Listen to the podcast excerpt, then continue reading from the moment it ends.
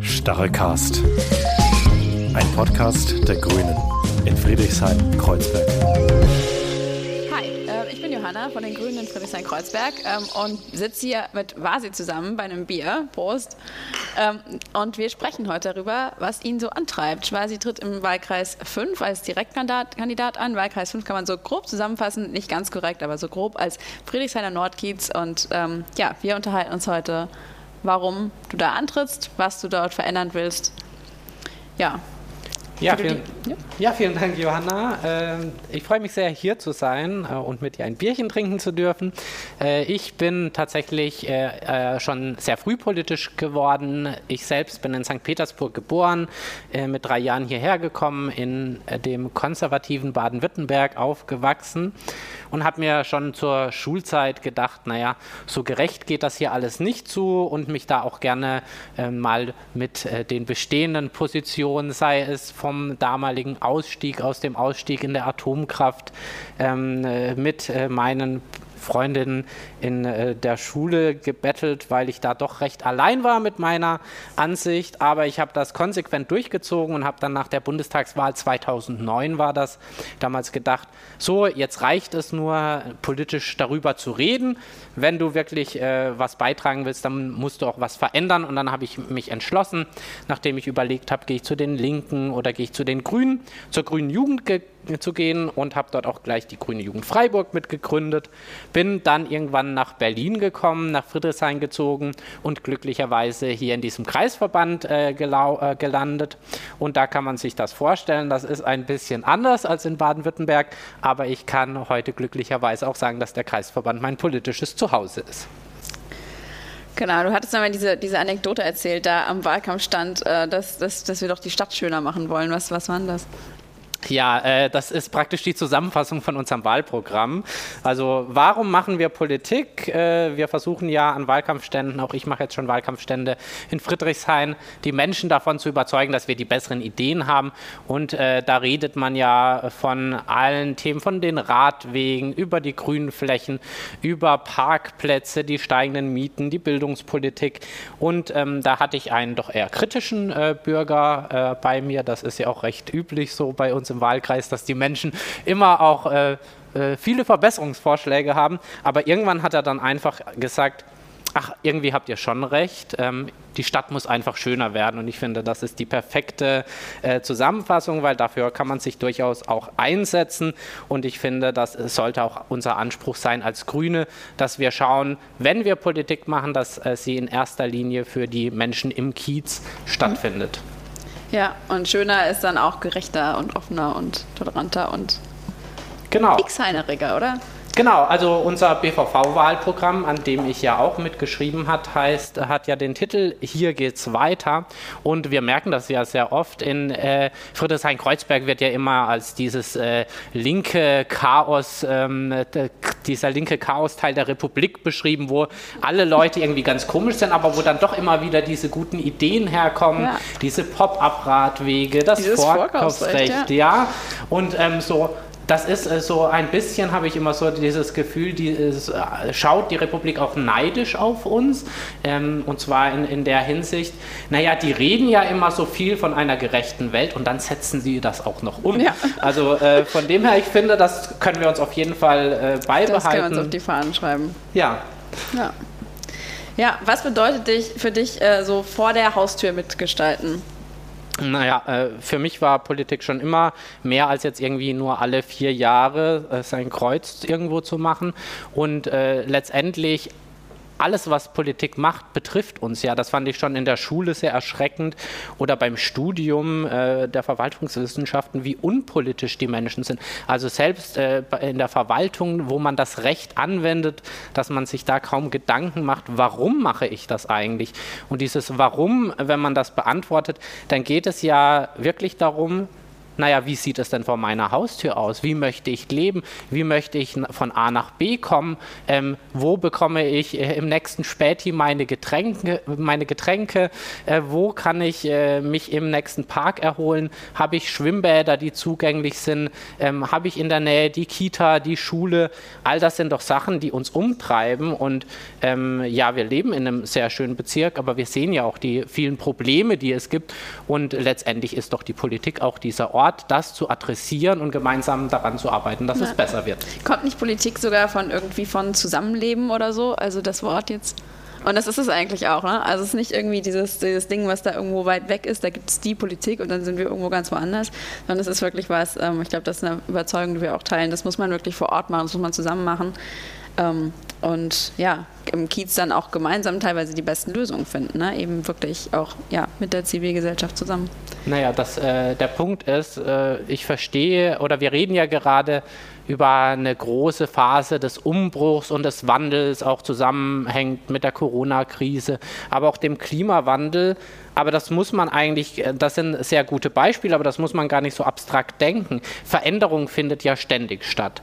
So, und uns geht es ja darum, zu überlegen, wie gestalten wir diese Veränderung. Und zwar so, dass sie möglichst vielen Menschen nützt. Und äh, vor allem auch den Menschen, die sich zum Beispiel in bestimmten Situationen nicht helfen können oder für die das aktuelle äh, System äh, Schwierigkeiten oder Probleme vorhersieht. Und da ist es doch Aufgabe der Politik, diese Rahmenbedingungen zu schaffen, dass sich jeder äh, sicher und selbstbestimmt entfalten kann und äh, seine Freiheit leben kann. Also das war ja auch ein Grund, warum ich nach Berlin gekommen bin. Berlin war für mich der Inbegriff von Freiheit. Als jungen schwulen Mann zieht es einen natürlich hierher in die Stadt und das ist ja dieses Besondere, dass ich mich hier so zu Hause fühlen kann, weil diese Stadt mir so viel bietet. Aber diese Rahmenbedingungen müssen ja geschaffen äh, werden. Das passiert zum einen natürlich die, durch die Politik, aber natürlich durch das, was hier in den Kiezen gelebt wird von der Berliner Stadtgesellschaft. Deshalb sind das auch ganz wichtige Stimmen, die wir jedes Mal in der Politik berücksichtigen müssen. Und äh, ich rede jetzt schon wieder so lange, aber der, der, äh, der, den Anspruch habe ich auch schon äh, schon nochmal zu formulieren. Ähm, auch wir Grüne in Regierungsverantwortung, so das gilt im Bezirk, auf Landesebene und selbstverständlich, äh, falls wir auch in, in, eine Bundesregierung eintreten sollten. Wir dürfen die Zivilgesellschaft nie als äh, diejenigen ansehen, die, äh, denen äh, wir alle Wünsche erfüllen und sie sollen mal ruhig sein. Nein, wir brauchen eben eine aktive, laute, engagierte Zivilgesellschaft, die uns antreibt äh, und sagt, das, was ihr macht, das ist uns zu wenig, wir wollen mehr. Und so gelingt es tatsächlich, diese Veränderung dann auch irgendwann mal Realität werden zu lassen. Ja, da stimme ich absolut zu. Was, denk, was denkst du speziell? Wie kann es vielleicht gelingen, das noch besser, ähm, also ne, wir machen das im Bezirk sehr viel, aber auch auf, auf Landesebene, vielleicht sogar auf Bundesebene. Wie kann es gelingen, die Zivilgesellschaft besser einzubinden in politische Entscheidungsfindungsprozesse? Ich äh, habe ja bei den äh, Grünen bundesweit auch ein Netzwerk mit initiiert, das Netzwerk Lebendige Demokratie. Und ähm, das beginnt eigentlich bei so ganz profanen Sachen wie einfach Bürgerinnenbeteiligung von Anfang an mitzudenken.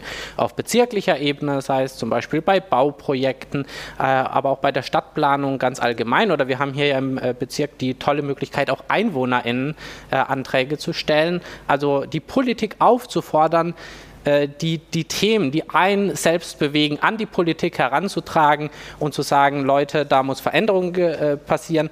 Und ich finde auch, wir sollten sowohl im Bund, aber auch äh, im Land das Modell der Bürgerinnenräte, das äh, jetzt aufgekommen ist, viel stärker fördern. Also eine Versachlichung der Debatten äh, ermöglichen, und zwar Menschen, die sich sonst in solchen Konstellationen nicht sehen, weil darum geht es, dass sich Menschen ganz allgemein mit ihrem Umfeld beschäftigen und erkennen, dass es hier um Politik geht, dass es hier darum geht, was passiert vor meiner Haustür und ich kann tatsächlich auch mitentscheiden, ich kann ähm, mitdiskutieren und es kommt oder es zählt auch, was ich sage. Das muss nicht eins zu eins dann am Schluss sein, äh, was man selber eingebracht hat, aber diese äh, äh die, dieses Zeichen, ja, uns ist eure Meinung wichtig, das muss auch konsequent in Politik mitgedacht werden und auf gar keinen Fall mit der Haltung, wir sind jetzt an der Regierung, hier, wir haben einen Plan und jetzt seid mal alle bitte für die nächsten vier, fünf Jahre ruhig. Ja, absolut. Ähm, Stichwort äh, so lokal, was passiert vor, vor, der, vor meiner oder vor jemand anderes Haustür? Was sind so die Themen vor Ort im, im Wahlkreis 5? Was sind so die Themen, ähm, die Menschen, mit denen Menschen zu dir kommen? Das äh, sind ganz unterschiedliche Themen tatsächlich. Also wir diskutieren ja ganz viel gerade über ähm, Lebensläufe oder irgendwelche Quellenangaben und wie man das richtig macht ähm, oder den äh, Gender Star und wie gefährlich äh, der ist für die oh, Bundesrepublik ja. Deutschland. Äh, wenn ich mit den Menschen vor Ort rede, dann geht es um ganz andere Themen und das sind äh, in Berlin selbstverständlich die Mietenpolitik. Also nicht umsonst werden wir einen Volksentscheid haben zu Deutsche äh, Wohnen und Co. enteignen. Wir haben den Mietenwahnsinn und in Friedrichshain das sind äh, berlinweit die Neuvermietungen am zweithöchsten, über 15 Euro den Quadratmeter. Und ich frage mich auch, wie soll man sich das leisten können? Also äh, ich äh, kann jetzt äh, gut reden. Ich arbeite bisher im Bundestag bei Phyllis Pohlert, der Sprecherin für Migration und Integration. Ich bin Single. Ich kann mir eine Wohnung in dem Kiez noch leisten. Aber wie soll das sein, wenn ich eine Familie zu ernähren habe, wenn ich in einem anderen Beruf auch arbeite, der jetzt nicht so gut entlohnt wird? Das ist faktisch unmöglich. Und da kommt man auch bei mir im Wahlkreis mit dem Bauen, Bauen, Bauen-Mantra von CDU und ja. FDP auch nicht weiter. Ich bin mittlerweile schon froh über meinen fünf Jahre alten Mietvertrag. Ja, ich glaube, da bist du nicht die, die Einzige. Ähm, aber ich finde, natürlich muss man da als Politik auch Antworten bieten. Und ich finde zum Beispiel, da haben wir mit dem äh, Mietendeckel eigentlich auch ein richtiges Signal gesetzt. Wir müssen konsequent was verändern, äh, weil äh, wir werden nicht so viel bauen können, dass äh, wir die Verdrängung aufhalten. Und wir wollen ja auch nicht, selbst wenn wir bauen, also in meinem Wahlkreis gibt es drei kleine verbliebene Grünflächen und ich fände es auch gut, wenn es den Forkenbergplatz noch gibt, dass wir da nicht noch mehr draufstellen. Und es kann auch nicht sein, dass wir den Stadtrand zubauen und dort alle Menschen, die sich die Innenstadt nicht mehr leisten können, dorthin ziehen. Also ich möchte nicht, dass Friedrichshain-Kreuzberg mal aussieht wie die Innenstadt von London. Und äh, wir müssen da auch ganz klar sagen, Wohnen ist keine Ware. Es reicht nicht aus, da ein bisschen mit dem Vorkaufsrecht entgegenzuwirken und da mal ein Haus zu kaufen oder da eine äh, schwache Mietpreise Preisbremse. Wir müssen es schaffen, diese Entwicklung, die wir in Berlin haben, umzukehren. So, wir brauchen wieder mehr Gemeinwohl, Wohnen darf keine Ware sein und die Menschen müssen hier leben können, ohne die Hälfte oder gar noch mehr ihres Einkommens für die Miete ausgeben ja, zu müssen. Wir brauchen, wir brauchen eine Gemeinwohlorientierung, wir brauchen 50 Prozent ähm, des Wohneigentums wirklich in, in, in, der Hand von Genossenschaften oder Landeseigenen. Anders wird das nicht gehen. Dieses Bauen, Bauen, Bauen, das ist halt wirklich so eine Idee, wie man macht das mit dem Klimawandel einfach nur über den Markt und über den Preis. Ne? Also du baust irgendwo Häuser hin und dann wird es sich nach Kaufkraft irgendwie entscheiden, wer dann wo wohnt. Und das ist auch echt so eine wirklich so eine Form von Gewalt. Ne? Wenn du so Leute so, die einfach aus, sich ihren Kiez nicht mehr leisten, leisten können, wegziehen müssen, rausgerissen werden aus, ähm, aus, aus ihren, dem ganzen sozialen Gefüge. Und das ist wirklich was, da müssen wir dem äh, entgegenstellen und das ist auch was, da, können, da, da kann man nicht sagen, das ist irgendwie ein Prozess, den überlassen wir dem Markt, weil das ist irgendwie so, also wo ist denn der, der politische Anspruch? Genau, also ich würde das auch immer sagen, wenn äh, ich äh, der Meinung wäre, der Markt regelt das am besten, dann würde ich nicht in die Politik oder zur FDP gehen. Wir müssen natürlich, also es ist doch selbstverständlich die Aufgabe des Staates, Regelungen zu schaffen, also Rahmenbedingungen. Und das gilt natürlich für den Bereich äh, Mieten, äh, Bauen, das gilt aber genauso für den öffentlichen Raum. Wir sind an dem Punkt, wo wir uns die Frage stellen müssen, wie sieht denn die Innenstadt der Zukunft aus und hat der Kiez, wie wir ihn kennen, eine Perspektive? Denn letztendlich, warum kommen denn die Menschen zu uns in den Bezirk nach Friedrichshain, nach Kreuzberg. Warum ist das so attraktiv? Nicht, weil hier schon immer die 20 Euro Quadratmeter Living Levels Türme stehen, sondern tatsächlich, weil es so ein lebendiger, quirliger Kiez ist, wo du eine kleine Gewerbestruktur hast, wo man in den Parks nachbarschaftlich zusammensitzen kann und abends oder äh, hier beim äh, Stachelkast mal sein Bier trinken kann. Und das macht diese Stadt doch alles so, äh, attraktiv.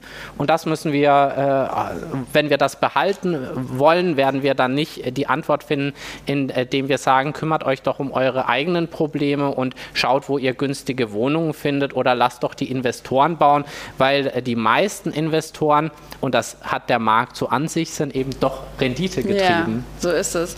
Und das ist ja auch, ne, wir sagen ja auch, wir haben den Anspruch, wir wollen mit der Stadtgesellschaft, mit den Menschen, die hier sind, gemeinsam die Stadt entwickeln, die Stadt gestalten und dann irgendwie diesen, diesen riesigen Bereich Bereich von Stadtentwicklung, Stadtgestaltung einfach zu sagen, ja, den, den kümmern wir uns gar nicht erst, wie das jetzt irgendwie so die SPD äh, in, in, Berlin machen will. Das ist irgendwie, ja, das ist einfach traurig. Aber wir müssen jetzt hier gar kein SPD-Bashing machen. Wir haben genug eigene Punkte, die wir nach vorne stellen wollen. Ähm, trotzdem nochmal so ein bisschen äh, anknüpfend an diese ja teilweise kontroversen Debatten der letzten Monate. Riga Straße, ist das der Brennpunkt Berlins? Ja, die Riga Straße ist ja auch Teil meines Wahlkreises und ich bin immer sehr erstaunt, wenn ich ganz viele Pressemitteilungen oder die, die medialen Debatten über den Kiez verfolge. Im Bundestag hieß es mal, äh, das sind No-Go-Areas, da traut sich niemand hin. Da habe ich gedacht, uch, als ich heute Morgen aus der Haustür bin, war noch alles normal. Ähm, natürlich äh, haben wir dort immer wieder Vorfälle, auch, auch Vorfälle von Gewalt, die äh, nicht akzeptabel sind. Aber ähm, die Frage ist doch eine ganz andere ich möchte da auch einfach mal den Blick zurückwerfen. Auch da ist wieder die Frage, wie hat sich denn diese Stadt entwickelt? Und Kreuzberg und auch Friedrichshain war ja ein Ort, äh, der lag äh, an der Grenze von Ost- und Westdeutschland. Ähm, das waren auch nicht die beliebtesten Orte. Dann haben sich da mal angefangen, Leute äh, die leerstehenden Gebäude zu besetzen. Da haben sich Künstlerkollektive gebildet. Und mittlerweile ist die Stadt gewachsen. der Bezirk hat sich verändert. Die Häuser haben sich verändert. Viele davon haben jetzt mittlerweile reguläre Mietverträge. Und äh, letztendlich feiern wir ja Berlin, die Stadt der Freiheit, das vielfältige, bunte, das alternative Berlin. Das steht sogar in der äh, Präambel der, äh, des äh, rot-rot-grünen Koalitionsvertrages. Aber es reicht ja nicht, dass wir das in irgendwelche Präambeln schreiben oder dass, äh, da, dass wir das immer wieder einfach nur betonen und dann gleichzeitig sagen, all das, was das auch irgendwie ausgemacht hat, das ignorieren wir komplett. Und natürlich kann man alle Diskussionen auch um die Liebigstraße und um die Riga 94 wirklich sehr äh, kritisch sehen und auch sagen, naja, die haben da kein Recht zu wohnen und äh, deshalb äh, sollen die da raus und das nehmen wir alles so hin. Ich bin ja immer dafür, ein Fan davon, die Sachen differenziert äh, zu betrachten. Und worum geht es denn da eigentlich? Und wenn wir tatsächlich auch schauen, wem gehören denn diese Häuser? Ähm, die Riga 94, die gehört einem Eigentümer, irgendeiner Briefkastenfirma in London. Und ich stelle mir dann erstmal die Frage, naja, ähm, ist mein Haupteinsatz mein politischer Haupteinsatz besteht der jetzt darin, äh, die Rechte eines, äh, eines Briefkastens in London durchzusetzen oder zu schauen, wie wir einen Kiez schaffen, in dem wir solidarisch miteinander leben können. So, da läuft auch vieles schief, das möchte ich auch gar nicht abstreiten. Aber wenn wir auch zum Beispiel auf die Liebig 34 schauen, die ähm, damals den Investor 600.000 Euro gekostet hat. Und allein der Polizeieinsatz bei der Räumung im letzten Herbst 2020, allein die Verpflegung und Unterkunft für die ganzen Polizistinnen hat eine Million Euro gekostet. Dann kann man sich doch auch als Politik fragen, Natürlich hat die Person das Recht, dass das Haus geräumt wird, das ist der Eigentümer. Aber ist das unser Verständnis von Politik? Ist es unser Verständnis, äh, dass unsere Stadt so aussieht, dass wir sagen, ja, da eine Million Euro auszugeben oder Millionen Euro für Polizeieinsätze, das ist unser präferiertes Mittel in der Gestaltung eines Kiezes. Ich finde, da muss man auch andere Wege finden. Und für mich gehören auch Freiräume dazu, auch für Menschen, die manchmal ein bisschen anders denken und von mir aus auch anders denken als ich. Ich finde, das gehört in eine einer Demokratie auch dazu, das zu akzeptieren. Und äh, gerade in Berlin sollte man auch Freiräume ermöglichen, auch wenn man nicht immer einer Meinung ist. Ähm, das, glaube ich, sollte auch unser Anspruch sein. Und ich äh, würde dann auch sagen, Man kann das natürlich auch ideologisch führen äh, und sagen, naja, die Riga, das ist der Brennpunkt Berlins. Äh, man kann auch sagen, äh, aus der Riga-Straße äh, starten wir die Weltrevolution äh, und äh, rechtfertigen damit alles, was wir machen. Ich finde keinen der Wege falsch. Ich finde beide in einer gewissen Hinsicht ideologisch, sondern mir geht es darum, dass es dem Kiez und den Menschen, die da drin wohnen, gut geht, die friedlich miteinander auskommen und dort auch wohnen und wohnen bleiben können. Genau, nochmal zu den Freiräumen. Ähm, Freiräume sind ja vieles, ne? Freiräume für, für Clubs, Freiräume für Nachtleben, Freiräume für emanzipatorische Ansätze für anderes Zusammenleben, Freiräume sind Wagenburgen, Freiräume sind, sind Hausprojekte. Ähm, was ja, Freiräume sind vielleicht auch Raum für, für Kleingewerbe, was nicht komplett durchkommerzialisiert ist und nicht nur irgendwie die Starbucks ähm, dieser Welt. Was äh, können wir tun ähm, in Berlin, um, um wirklich diese, diesen ich glaube, einfach sagen, das ist, ein, das ist ein großer Teil der Berliner DNA. Das ist ein großer Teil dessen, was Berlin und vor allem auch Friedrichshain-Kreuzberg zu dem macht, was es ist. Was kann dafür getan werden, um das wirklich langfristig so strukturell zu erhalten? Ja, Johanna, da hast du tatsächlich einen wunden Punkt äh, erwischt, äh, den ich tatsächlich auch bei uns Grünen äh, sehen würde. Uns fehlen die Konzepte in dem Bereich. Und zwar sagen wir, dass wir das befürworten, aber unsere Handlungsmöglichkeiten, die sind tatsächlich recht beschränkt. Letztendlich müssen wir ja schaffen, dass es Räume gibt oder Räume erhalten werden oder wenn nicht, dass andere Lösungen gefunden werden müssen. Und selbstverständlich reicht es dann nicht, äh, auch einfach bei jeder Räumung hinzugehen und sagen, das finden wir sehr schlimm und eigentlich wäre es doch besser, aber der böse Investor und wir konnten da keine Lösung finden. Nein, wir müssen gezielt hingehen, auch als Politik und schauen, wo können wir Räume schaffen, wo die Menschen aus den Kiezen zusammenkommen können und ihren Ideen, ihrer Kreativität auch freien Lauf lassen können? Wo können wir auch Zwischennutzungen ermöglichen? Zum Beispiel auch für Clubs, für Kunst und Kultur. Wo haben wir auch Flächen und äh, Gebäude, auch im städtischen Bestand, aber auch äh, wo können wir Flächen zurückkaufen? Wo können wir schauen, dass genau sowas ermöglicht wird und nicht nur zu schauen, wo können wir, wo können wir so bauen und so die Stadt gestalten, dass der kommerzielle Aspekt immer im Mittelpunkt steht. So, wir brauchen eine Entkommerzialisierung des öffentlichen Raumes und dazu braucht es auch eine Politik, die das aktiv verfolgt und nicht nur versucht, Brände zu löschen, wenn sie entstehen. Ja, wir haben ja auch im, im BVV-Wahlprogramm in diesem ganzen Prozess das sehr intensiv diskutiert. Ne? Wir haben ja auch gesagt, wir brauchen wirklich einen Milieuschutz für Gewerbemieten. Wir brauchen, ähm, ne, das Moment gibt es diese Milieuschutzgebiete. In Milieuschutzgebieten gibt es zum Beispiel Instrumente wie das Vorkaufsrecht für Gewerbe. Zählt das meistens nicht. Äh, wir haben das. Es gibt auch, auch ja, den Ruf nach einem umfassenden Gewerbemietschutz ähm, auf Bundesebene. Du hast vollkommen recht. Das ist ja auch tatsächlich, dass wir in den letzten Jahren hier auf Bundesebene rechtliche Änderungen gebraucht hätten, die nicht erfolgt sind. Wir haben äh, über Canan Bayram, die äh, ja vorher den Wahlkreis hatte, in dem ich antre äh, antrete und jetzt äh, im Bundestag ist. Sie hat ja einen Gesetzentwurf auch zum Gewerbemietrecht eingebracht, das bisher einfach gar nicht existiert. Auch im Baurecht haben wir sehr äh, viele Lücken, zum Beispiel auch beim Vorkaufsrecht, das unser Baustadtrat Florian Schmidt sehr oft hier ausübt. Aber das ist alles nur ein Tropfen auf den heißen Stein. Wir brauchen tatsächlich Rahmenbedingungen, die eben den Punkt, den ich angesprochen habe, ähm, der Kommerzialisierung so entgegenwirken, dass wir die richtigen Konzepte liefern können, dass wir sagen können, wir stehen nicht nur hier, um äh, dagegen zu sein und in dem einen oder anderen Fall versuchen, ähm, noch etwas zu retten, obwohl wir in der schwächeren Verhandlungsposition sind.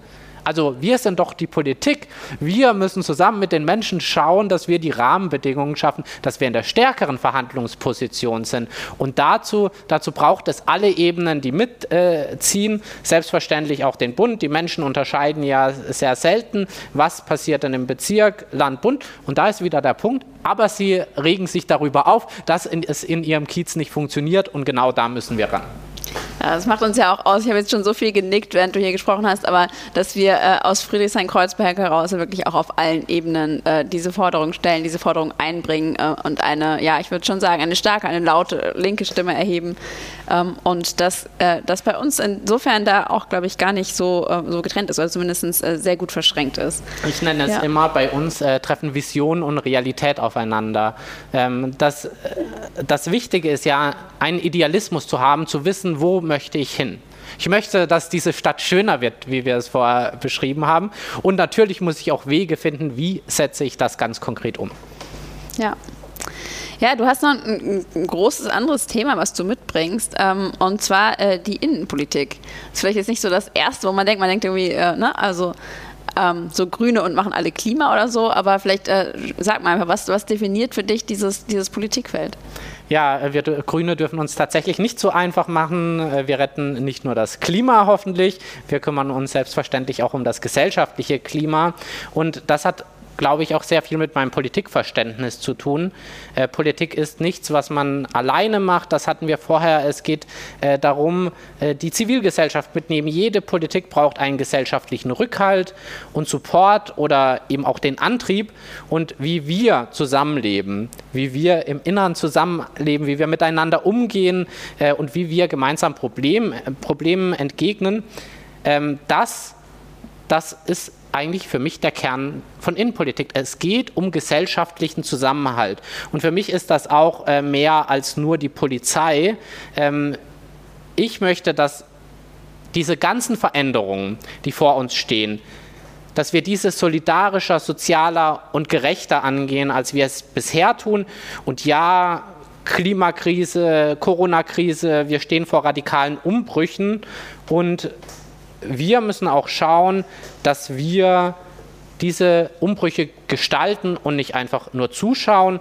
Und ich finde, äh, in der Innenpolitik kann man da einen sehr wichtigen Beitrag zu, äh, dazu ähm, leisten, wenn man eben Innenpolitik als Gesellschaftspolitik versteht. Okay, trotzdem ähm, nochmal kurz dieses Stichwort Polizei. Wie würdest du die Polizei abschaffen? Ja, ähm, die Frage ist äh, weniger, ob äh, ich es könnte, sondern ob es dann tatsächlich möglich wäre. Aber tatsächlich finde ich diesen Defund the Police-Ansatz, äh, der in deiner Frage mitschwingt, ähm, erstmal sehr sinnvoll. Wir Grüne, wir haben ja auch letztes Jahr ein Grundsatzprogramm beschlossen. Ähm, auch da haben wir klar gesagt, unser Innenpolitikverständnis hat einen weiten Sicherheitsbegriff. Das heißt, wir denken nicht nur, so wie die CDU, bei einem Problem mehr Polizei, das ist jetzt die Lösung, sondern wir denken von Prävention, Aufklärung, aber auch so Themen wie soziale Absicherung, soziale Infrastruktur. Ähm, all das sind Beiträge, zu einem sicheren Leben, zu einem sicheren Zusammenleben. Also unter dem Motto, Kriminalitätsverhinderung ist die beste Bekämpfung und da muss die Politik auch rein und das investieren. ist dann eben wirklich, das sind dann genau diese gesellschaftlichen Rahmenbedingungen. Genau, aber trotzdem noch mal kurz zur Polizei. Äh, tatsächlich eine Welt, in der wir nicht auf die Polizei angewiesen sind, ist aus meiner Sicht derzeit noch eine Utopie. Ähm, Politik ist ja das Gestalten von Rahmenbedingungen und ähm, ja, wir können das ja gerne anstreben. Letztendlich haben wir eine Polizei. So, und wir müssen ja auch schauen, wie wir äh, heute mit ihr umgehen und äh, letztendlich, wenn die Polizei gerufen wird, wenn man sie braucht, dann sollte sie eigentlich nicht die erste, sondern eher die letzte Antwort äh, sein und da kann man sich selbstverständlich ja auch fragen, auch, auch hier in Berlin, wo wird denn die Polizei für was eingesetzt und ist das sinnvoll oder nicht? Also zum Beispiel auch einfach solche Punkte wie die Verfolgung von Cannabiskonsumentinnen. Mhm. Ja. Auch da könnten wir sagen, ist das eine sinnvolle Aufgabe für die Polizei Total. oder schaffen wir das nicht über andere Wege, zum Beispiel indem wir die Legalisierung vorantreiben und gleichzeitig Aufklärung, Prävention, Suchthilfeangebote ausbauen? Ja, für jede Person, die im Park im Joint getroffen wurde, direkt einen neuen Fall aufmachen, das dann weitergeben und so. Das ist wirklich sehr sinnvolle Einsetzung von staatlichen Ressourcen. Genau, auch das da wollen wir Ironie, Grüne also was machen. Nicht, manchmal ist das ja im Audio schwierig. Das war Ironie. Genau, aber auch da wollen wir Grünen äh, ja was machen. Äh, die Cannabis-Legalisierung ist Bundessache. Da hoffe ich, dass wir auch Auf vorankommen. Ja. Äh, ansonsten, wir in Friedrichshain-Kreuzberg, wir waren ja schon mal Vorreiterin und haben äh, ein Modellprojekt beantragt. Und äh, wenn es kein Cannabis-Kontrollgesetz geben sollte, dann wäre das hoffentlich das Erste, was wir ähm, auch wieder als Land hier äh, auf den Weg bringen. Ja, das, äh, das steht auf jeden Fall an. Ähm, wo würdest du Akzente setzen, gerade nochmal mit diesem Stichwort ähm, Polizei? Ähm, auch, ne, es ist ja, es braucht eine effektive parlamentarische Kontrolle. Ähm, wo siehst du da Handlungsfelder für grüne Politik, für dich als grünen Politiker? Ja, ich habe ja Verwaltungswissenschaften studiert. Äh, für mich ist also ganz wichtig, äh, nicht nur, dass wir irgendwie Gesetze haben, sondern die Frage, wie werden denn Gesetze angewendet? Und gerade bei der Polizei, äh, sichtbarer Arm des Gewaltmonopols, ist es eben ganz wichtig, da kommt es nicht nur an, dass wir irgendwie ein allgemeines Sicherheits- und Ordnungsgesetz haben, sondern wie wird das mit Leben gefüllt?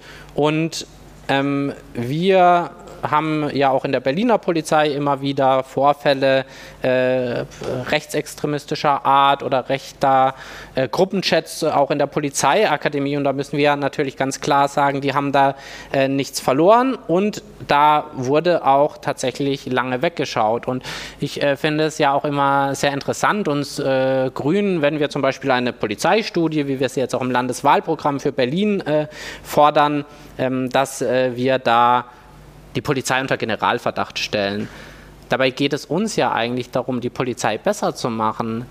Gerade bei der Polizei ist es doch umso wichtiger, dass wir rechte, rechtsextreme Tendenzen frühzeitig erkennen, dass sowas nicht vorkommen kann, dass äh, auch zum Beispiel Ermittlungen entsprechend geführt werden, wie wir haben Fälle in Neukölln, eine ganze Reihe auch rechtsmotivierter ähm, Anschläge, wo sehr lange einfach weggeschaut wurde, ob das denn äh, einen rechten Hintergrund haben könnte, obwohl der in, dort aus meiner Sicht zumindest recht offensichtlich ist. Da brauchen wir zum Beispiel einen Untersuchungsausschuss und äh, wir haben als Kreisverband Friedrichshain-Kreuzberg auch eine, äh, einen Beschluss gefasst, zusammen mit dem Kreisverband Neukölln, dass wir eine parlamentarische Enquete-Kommission zu rechten und rassistischen Strukturen in den Sicherheitsbehörden brauchen und da möchte ich gerne in der nächsten Legislaturperiode mitwirken. Ja, das ist ja nicht nur ein Problem, ähm, auch bei der Polizei ähm, immer wieder gewesen mit diesen rechten Strukturen, sondern du hast ja auch schon angesprochen, ähm, Sicherheitsbehörden generell. Genau, reformieren müssen wir da auch eine andere Problembehörde Berlins, den Verfassungsschutz. Auch das wurde im Koalitionsvertrag groß angekündigt, passiert ist da nichts. Und ähm, Breitscheidplatz, Neukölln, ich habe es erwähnt, der Verfassungsschutz ist seinen Aufgaben wenig gerecht äh, geworden. Vor kurzem kam dann die Nachricht, der Verfassungsschutz, der beobachtet jetzt auch die Corona-LeugnerInnen, weil es dort ja eventuell extremistische Tendenzen geben würde. Und äh, ich finde ja, diese Erkenntnis kommt relativ spät, selbst wenn man irgendwie das letzte Jahr mit der Maske über dem Kopf äh, rumgelaufen ist. Äh, die ganzen Demonstrationen, die haben ja schon im März, April letzten Jahres angefangen. Es gibt auch unglaublich viele Recherchen dazu, wie dort auch äh, stramm rechte, rechtsextreme Aktivistinnen engagiert sind. Und äh, letztendlich, der Verfassungsschutz ist ja eigentlich eine Behörde, die ist der Polizei vorgelagert. Und deren Aufgabe ist es, äh, Gefahren für die freiheitlich-demokratische Grundordnung früh zu erkennen. So, also für mich klingt das alles, als würde sie der Aufgabe nicht ganz nachkommen. Gleichzeitig beobachtet der Berliner Verfassungsschutz äh, Organisationen wie Ende Gelände, weil es dort ja antikapitalistische und antifaschistische Bestrebungen gibt. Auch da kann man sich mal Gedanken machen, also wenn wir das Grundgesetz äh, schützen sollen, also sowohl der Antikapitalismus ist erlaubt und äh, gerade auch angesichts der deutschen Geschichte finde ich es auch immer komisch in den ganzen Debatten, wie gefährlich der Antifaschismus wahrgenommen wird, weil ich finde, eigentlich müsste man als äh, Deutsche oder Deutscher doch auch Antifaschistin sein, allein aus den Lehren, die wir da gezogen haben sollten.